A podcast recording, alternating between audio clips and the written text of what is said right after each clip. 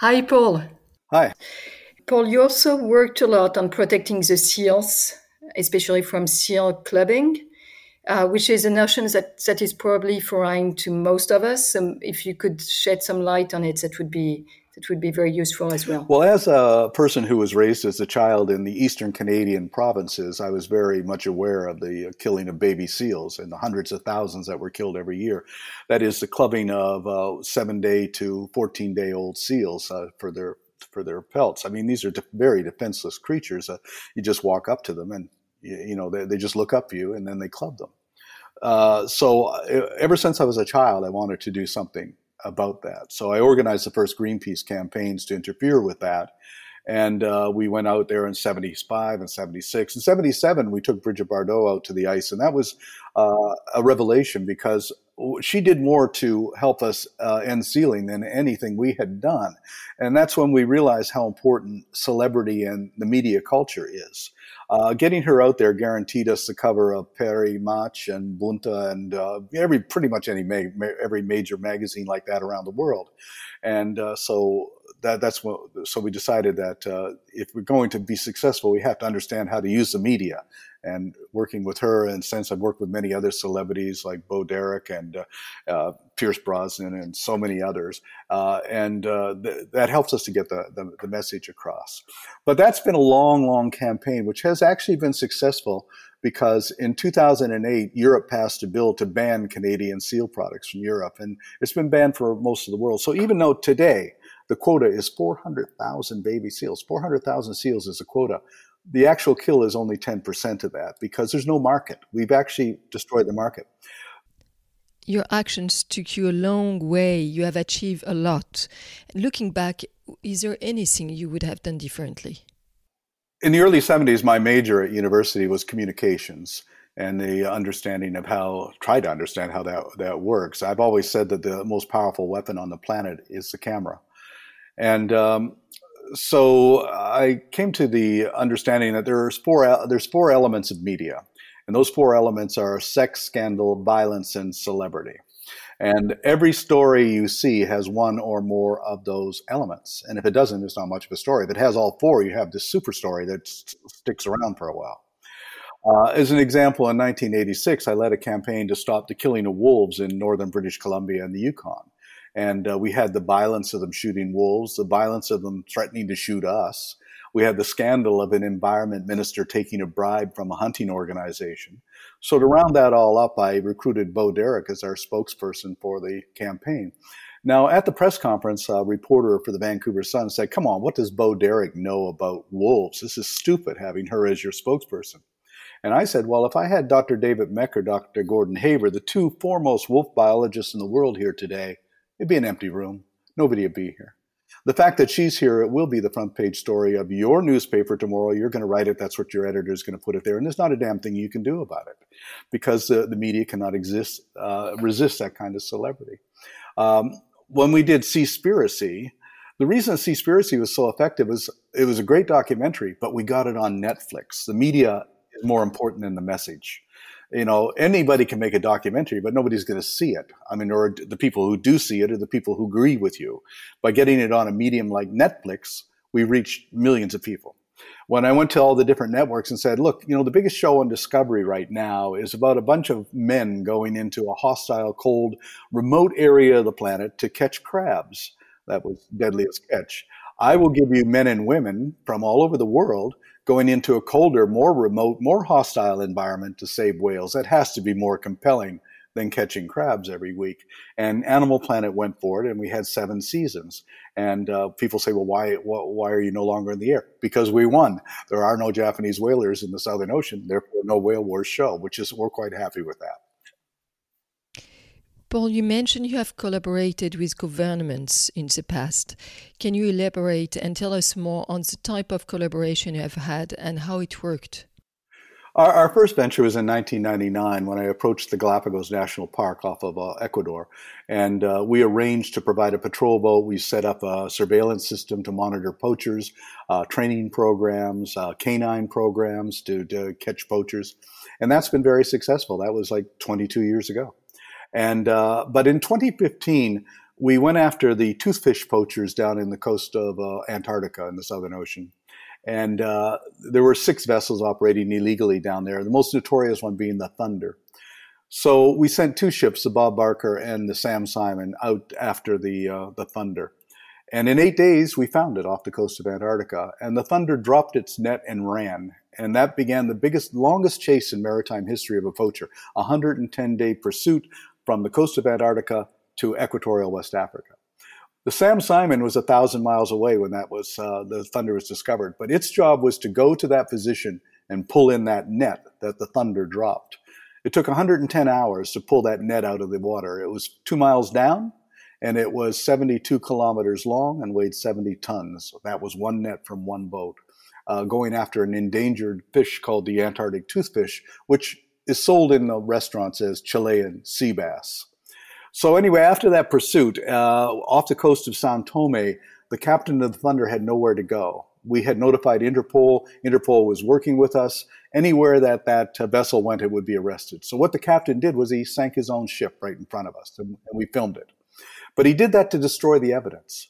But we boarded that sinking ship and we got the evidence. He ended up going to prison for three years and the company was fined 17 million euros, although they never paid that because the Spanish courts threw it out saying they had no jurisdiction. But they lost the vessel and they didn't get any insurance on that.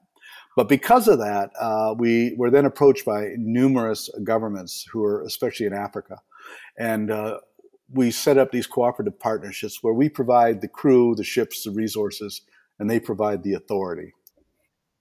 Yeah, but it's a very effective partnership. We can see that. How many boats do you currently have on the sea patrolling? There's 14 right, right now. Uh, and we have two operating off of Africa. There's two, three in the Mediterranean. Uh, one of them is dedicated to protecting the, the Mediterranean monk seal. Two others are going after illegal fishing operations. We have one in the Baltic. We have one in off of, uh, the waters of Australia now, are operating out of those waters. Uh, we have four in uh, Mexican waters. Uh, I believe that if, if, it wasn't for our interventions in Mexico, working with the Mexican government since uh, 2015, the Vaquita porpoise, the most endangered cetacean on the world, would now be extinct. We've confiscated 150,000 meters of illegal nets, and uh, that's been a very successful uh, program. Paul, in a way, Sea Shepherd is is a very unique NGO, and the volunteers um, that that work with you really put themselves at risk. Can you tell us more about the volunteers who join you, what profiles they have, what profile you are looking for, and how pro- those profiles have evolved over time? I think that uh, the one thing I'm most proud of is the fact that what I started as an organization is now a global movement. and uh, the great thing about being a movement is you can stop an individual, you can stop an organization, you can't shut down a movement. And the movement is greater than any one person or even one organization. And so our Sea Shepherd global movement is um, we have what's called Sea Shepherd Global, which is really an umbrella for all the different national entities France, Germany, Italy, New Zealand, Australia, whatever. And those all those entities are run by the people of those countries who uh, not only contribute to the global operations of the ships, but come up with their, a lot of their own campaigns, ranging from protecting sea turtles to on the beaches to uh, collecting marine debris or ghost nets from the ocean. Uh, so they all have their own campaigns. I do not know how many people are involved in it anymore, and I have no idea what all those campaigns are because there's so many of them. But the thing that is is is good about this is I don't have to know and I don't have to be involved. I don't have to control anything because uh, it's all uh, with a movement. There's no one person controlling it. It doesn't need to be. So it's working out quite perfectly that well. I mean, we always have problems here and there, but those are easily uh, easily taken care of. So that I think that's what makes Sea Shepherd truly unique about uh, uh, of, of, any organization, which is the fact that it's not an organization. Uh, what makes it unique is that we have this universal appeal and universal involvement. Right now, I would say there's about 250 crew from 25 or more countries on those ships. And these are people from all over the world working together uh, towards a common cause. I used to ask people when they wanted to join the crew, uh, "Are you willing to risk your life to protect a whale?" And if they said no, then we didn't want them. And people, then other people, critics would say, how, how can you ask a young person to risk their life to protect a whale? And I don't really understand the question because we ask young people all the time not only to risk their life, but to give their life. In wars over real estate and oil wells and nationalism and all this, apparently that's okay. But we take a lot of precautions and everything. But really, what I look for in a crew member is passion. Passion that is uh, harnessed to two very important virtues courage and imagination. And those are the three things that can change the world. And I also instill in every crew member the fact that you have the power to make significant changes. One person can change the world. And I'm seeing more and more young people, especially, who are understanding that, who are not deterred by the criticism. I mean, Greta Thunberg is a good example of what a young person can do, you know, to get the get attention, to, to get the message, to get the message across. Uh, because of Dian Fossey, we still have uh, mountain gorillas in Rwanda. Because of David Wingate, we still have the Bermuda storm petrel in Bermuda. Uh, one person can make that difference, and I'm really happy that so many of my crew members have left Sea Shepherd and set up their own groups. Uh, everything from protecting refugees in the Mediterranean to doing animal rights. For instance, uh, the organization PETA was founded by one of my crew members. Most of the time, you have made sure the rules and regulations protecting wildlife are applied. But sometimes, Paul, you are really ahead of the regulation, and it takes really courage to wait for civil disobedience. What's your view on it? when do you think you should disobey? And if ever, what are the boundaries that you would never cross? Well, I think civil disobedience is a, a, is certainly a legitimate pursuit, but that's not what we do. We we don't do civil disobedience. About twelve years ago, I was invited to give a lecture to the FBI at Quantico, and uh, they paid me to come speak to them. And one of the FBI agents said, "Well, Sea Shepherd walks a very fine line when it comes to the law."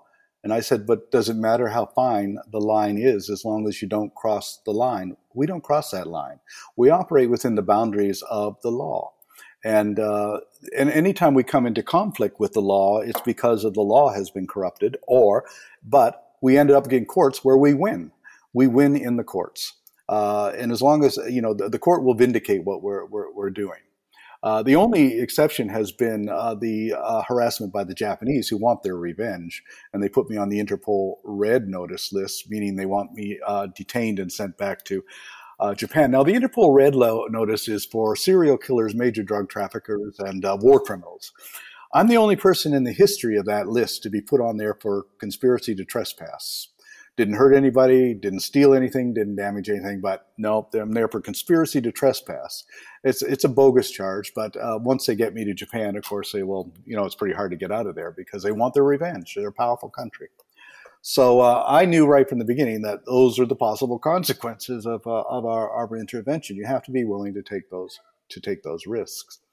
You know, in 2011, uh, when we interfered with an illegal tuna fishing operation in off the coast of Libya, and I cut we cut the nets and released 800 tuna that were caught illegally. Uh, a year later, uh, my vessel was arrested in Scotland in the British courts because this company had pressed charges against us for destruction of property. And when I said, well, the, this, these fish were caught illegally, the court said, doesn't matter if it was caught illegally, it's still property and you damaged the property. I said, okay. So we go to court and we won the case, but uh, the, this company had a lot of money to throw at us. And in fact, their lawyer said, we'll just throw money at Sea Shepherd until we destroy them. And uh, we went to the Court of Appeals and uh, they won.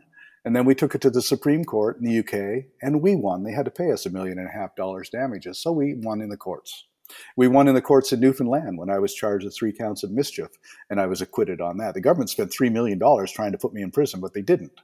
Because uh, my defense in that case was the United Nations World Charter for Nature, which allows for non government organizations and individuals to uphold international conservation law. And when the, uh, the, the, prosecution brought in a law professor from Toronto to say that uh, the UN Charter for Nature had no application under Canadian law, the judge uh, said, Did Canada sign this? And she said, Yes, but Canada signs a lot of things. And the judge said, If Canada signed this, I will advise the jury to take it into consideration.